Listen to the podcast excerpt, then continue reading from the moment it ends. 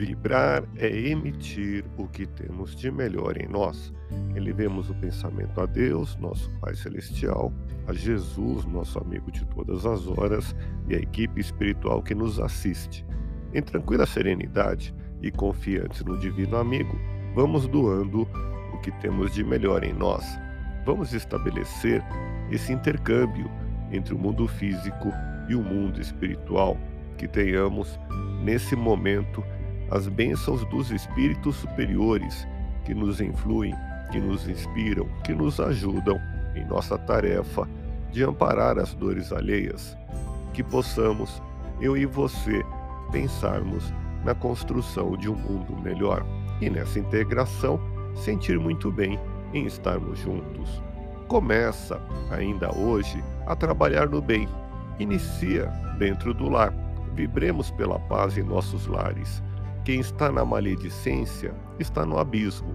O crítico contumaz desperdiça energias. Não contribua com suas próprias lamentações para o desânimo daqueles que convivem com você no lar. Quem sabe mais faz do que fala. Reanime os que estiverem à sua volta com esperança e bom ânimo através de palavras de incentivo e coragem. Deus te abençoe e te faça feliz. Que Jesus seja louvado.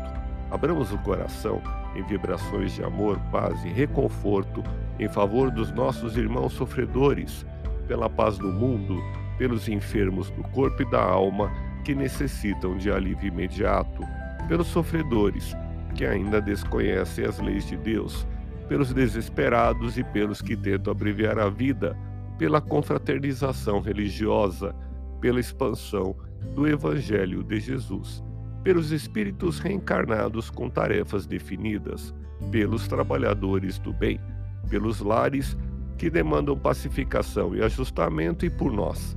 Confiemos em Jesus, pois o Senhor nos oferece sempre o melhor. Graças a Deus, ouça podcast Espiritismo. Agradeço sua audiência, fique na paz do Cristo e até o próximo episódio.